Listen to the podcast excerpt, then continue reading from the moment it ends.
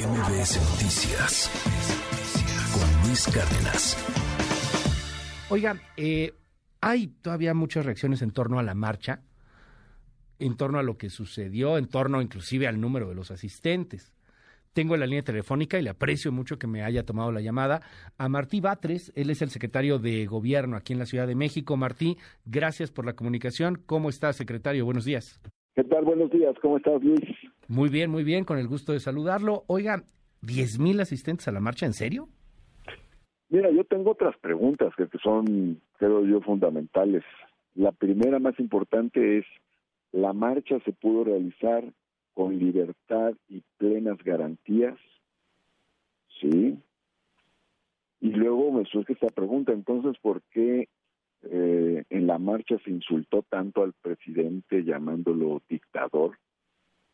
Cuando se estaba realizando un ejercicio democrático con absoluta, plena libertad y garantías en la Ciudad de México, que es una ciudad de libertades.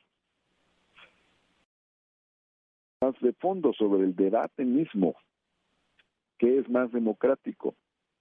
Que los consejeros del INE sean electos por los partidos a través de la Cámara como sucede hoy, o que sean electos por la ciudadanía como se propone en la reforma que plantea el presidente de la República. Oiga, pero déjeme, déjeme hacerle, déjeme hacerle la pregunta, este, porque yo también tengo muchas preguntas, ¿no? Este, y pues habrá que ver cómo, cómo se van respondiendo con la sociedad. Me, me hizo recordar al Martí Batres y al movimiento de López Obrador que marchaba y gritaba en la calle, no somos uno, ni somos cien, prensa vendida, cuéntanos bien. ¿Se acuerda? Usted estaba en esas marchas y por lo regular los gobiernos pues hacían eso, decían, fueron cinco mil, fueron diez mil, cuando evidentemente en las imágenes pues habían sido miles, cientos de miles, decenas de miles. ¿Por qué contó diez mil, oiga? Mira, yo creo que si hubieran sido tantos, pues se hubieran ido al Zócalo. ¿Por qué se tienen que ir al Zócalo? si, no se fueron al Zócalo, pues es porque el cálculo a ver, no iban a hacer tantos. Ok, en la lógica del secretario de Gobierno de la Ciudad de México es que si una marcha es grande tiene que ir al Zócalo sí o sí, o sea, no puede ir a otro lado. No, eh, pueden ir a donde quieran, son libres, pues como sucedió en la Ciudad de México. Pero el Zócalo, pues es el punto de medición más objetivo respecto a la magnitud de las grandes movilizaciones. Ya.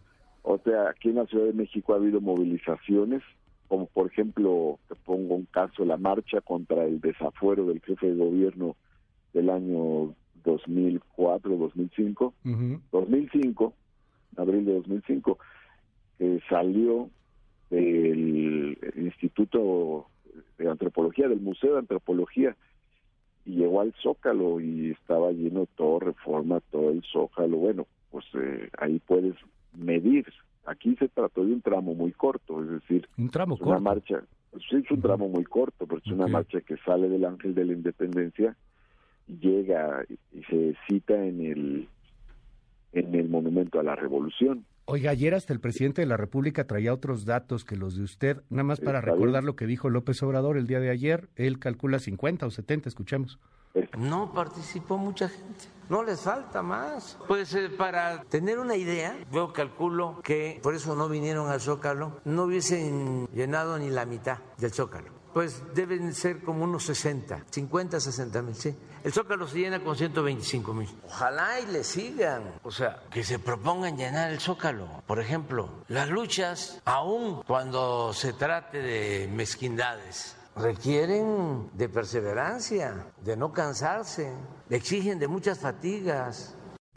De todas maneras, 50, 60 mil son muchos más que 10 mil. Pero ya que citas al presidente, dijo otras cosas también. Una muy importante son esas expresiones de clasismo, de racismo, de odio, en una manifestación que se supone que era por la democracia, ¿no? Sacó ahí un video, a ver si lo reproduce. Lo hemos reproducido. Y luego está el otro, otra cosa que comentó el presidente muy importante, ¿no? La cantidad de personajes que han hecho fraudes electorales que iban marchando en esta movilización. Iba Roberto Madrazo, del fraude del, del, 94, ¿te acuerdas de las cajas? sí, claro. Del, Madrazo del 94. Sí, ahí estaba Madrazo. Y... Que le ayudó al fraude a, Calderón. Y y, bueno. Iba Margarita Zavala, la que falsificó firmas ahora para pedir registro de su partido. Iba Vicente Fox, iba Luis Carlos Ugal de los del fraude del 2006. Bueno, lo que ustedes ven como un fraude, pero... también son, datos importantes estos, que son, son datos cualitativos que deben formar parte del análisis. Pero yo insisto en el tema, ¿no se sintió usted, secretario de Gobierno Martí Batres, como aquellas autoridades que los reprimían a ustedes cuando hacían las marchas y les minimizaban? Pues mira. Porque se vio así, ¿eh? Para muchos. si tú tienes otra información y tienes otros datos, pues... No, es percepción. Ahí le estoy preguntando si se sintió, es percepción. Ahora sí que son estimaciones y son estimaciones que se dan en distintos momentos de la movilización. ¿Usted? Ahí tú, tú puedes ver también el análisis de las diversas fotografías que hay de la propia plaza del Monumento a la Revolución, que nunca se llenó. Ok, bueno. Poner un ejemplo. Y también el análisis que han hecho varios en las redes sociales sobre el propio tramo de, reforma donde... Ah, bueno. En las redes sociales hay gente que ha dicho, imagínese que en las redes sociales hay gente que ha dicho que hubo 10 mil y hay gente que dice que hubo 600 mil. O sea, hay muchas exageraciones. ¿Se mantiene en ese número, secretario? pero déjame contestar tu pregunta porque ya me voy a meter ya me voy a meter a la reunión del gabinete. Sí, sí, sí. ¿Se mantiene en ese número? Ahí ahí puede analizar, ¿no? Ahí tú puedes analizar y ya tú puedes dar tu opinión al respecto, ¿no? ¿Se mantiene usted en 10 mil? Eso es lo de menos. Lo fundamental te voy a decir es esto, la reforma electoral. A mí lo que más me llamó la atención es la mentira sobre la que se montó la movilización. Es decir, se dice es que van a destruir al INE, el gobierno quiere destruir la democracia, quiere destruir al órgano electoral. Bueno, pues es una falsedad absoluta. Lo que se plantea es que el órgano electoral sea elegido por los ciudadanos y no por los partidos en la Cámara de Diputados. Lo que se plantea es que cuesten menos los partidos, el monto de sus prerrogativas ya. no sea tanta. Lo que se plantea es que los órganos electorales no sean tan onerosos para los contribuyentes mexicanos. Y la gente está de acuerdo con eso.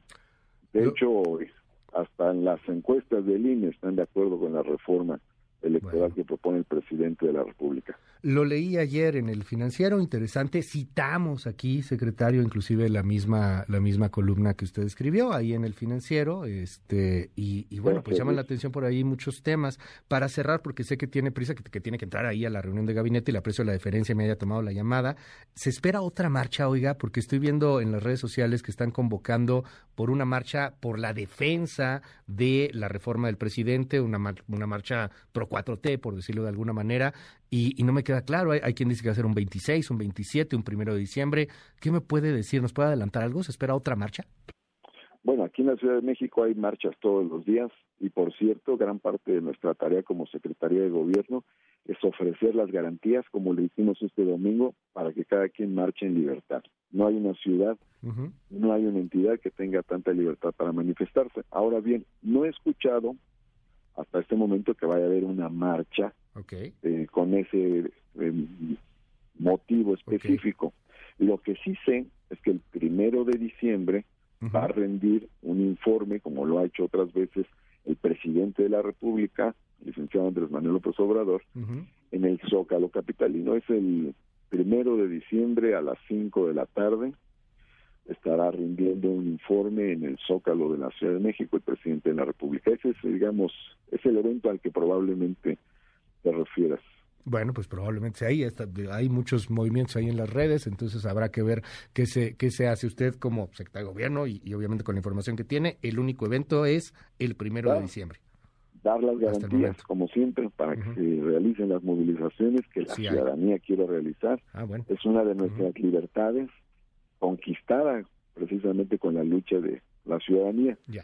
Y si tú me lo permites, solamente te comento esto. Nosotros seguimos con nuestro trabajo aquí y por cierto, acabamos de realizar, bueno, estamos terminando, todavía no concluye totalmente, un operativo en el centro histórico, en Plaza del Estudiante, donde liberamos de comercio en vía pública 600 metros cuadrados de Plaza del Estudiante centro histórico, donde había una serie de laberintos y había denuncias, incluso ciudadanas, de la posible comisión de hechos ilícitos en esta zona.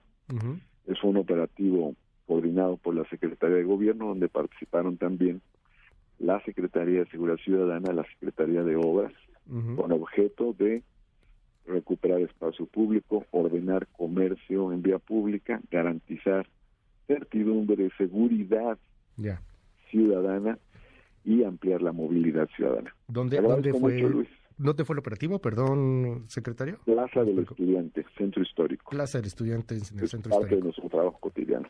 Ahí vamos a estar atentos. Gracias, secretario. Muy buenos días. Buenos días, hasta pronto. MBS Noticias con Luis Cárdenas.